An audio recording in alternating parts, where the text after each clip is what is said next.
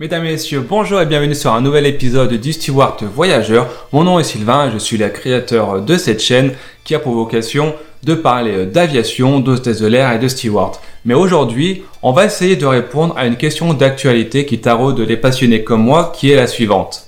Est-ce la fin de l'aviation civile? Mais avant de tenter de répondre à ces questions, si vous n'êtes pas encore abonné à la chaîne, merci de le faire dès à présent. Et si vous m'écoutez euh, en podcast, n'hésitez pas à mettre 5 euh, étoiles si vous êtes sur iTunes ou de mettre des bons commentaires. Cela fait toujours plaisir. Donc comme je vous le disais dans cette vidéo, dans cet épisode, on va tenter de répondre à la question de est-ce que c'est la fin de l'aviation civile? Car comme vous le savez, depuis un an, avec l'apparition du Covid-19, L'aviation civile a subi une crise sans précédent, bien plus importante que les crises qu'on a pu connaître par le passé. En parlant des crises du passé, je vous propose de refaire un petit tour en arrière, de regarder dans le rétroviseur pour voir euh, l'évolution de l'aviation civile à travers le temps, des années 50 jusqu'à nos jours.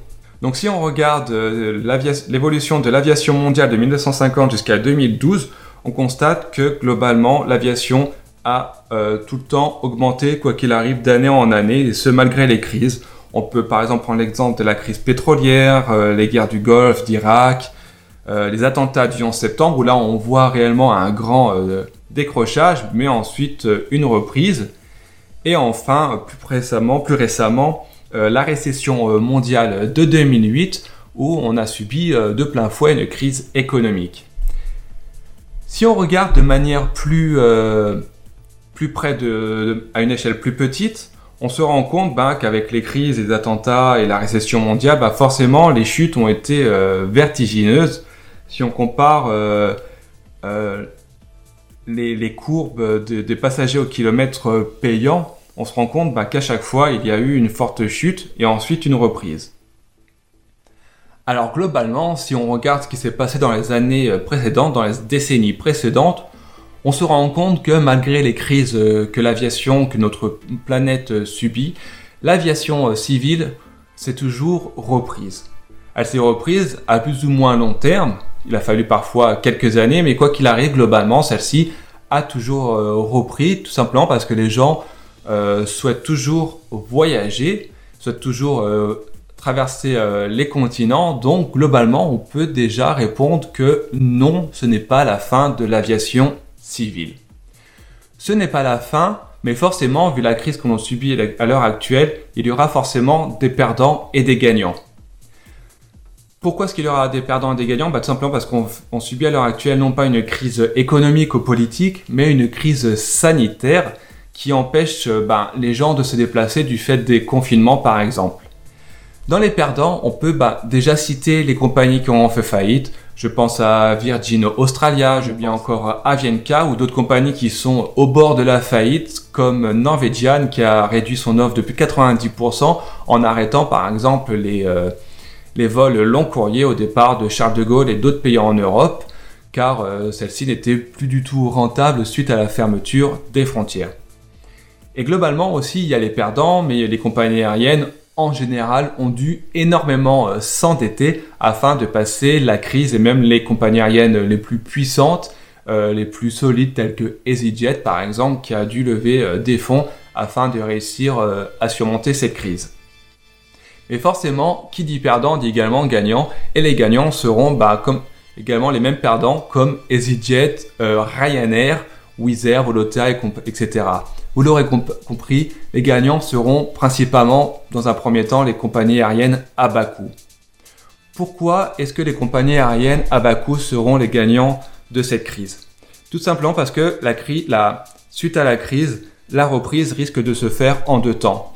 D'abord, il va avoir une reprise de manière plus régionale, comme à l'intérieur de l'Union européenne, ou bien par exemple dans euh, la région Asie-Pacifique, où les pays ont tout intérêt euh, à s'accorder, à accorder leur, violon afin que les flux de passagers, les flux de, personnes puissent se faire sans entrave.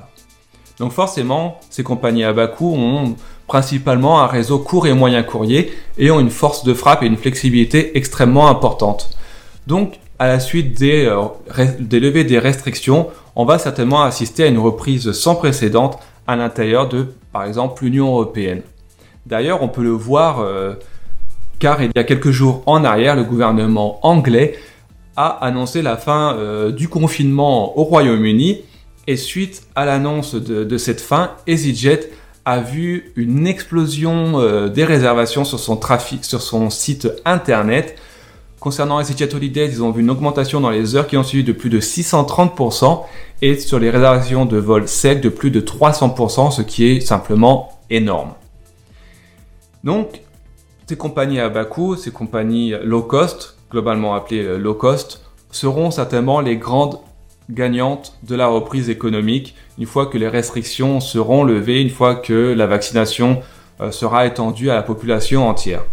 Et dans un second temps, seulement, on verra certainement les compagnies plus classiques, les legacy, telles que Air France, Lufthansa, Alitalia ou bien encore British Airways, euh, recommencer à travailler de manière un peu plus euh, normale, car au niveau mondial, la reprise risque de se faire de manière un peu plus lente. Tout simplement parce que ben, la manière de travailler entre chaque pôle mondial est différente, qu'il faut réussir à coordonner euh, les violons entre par exemple les États-Unis, l'Europe, euh, la Chine et également euh, les pays africains.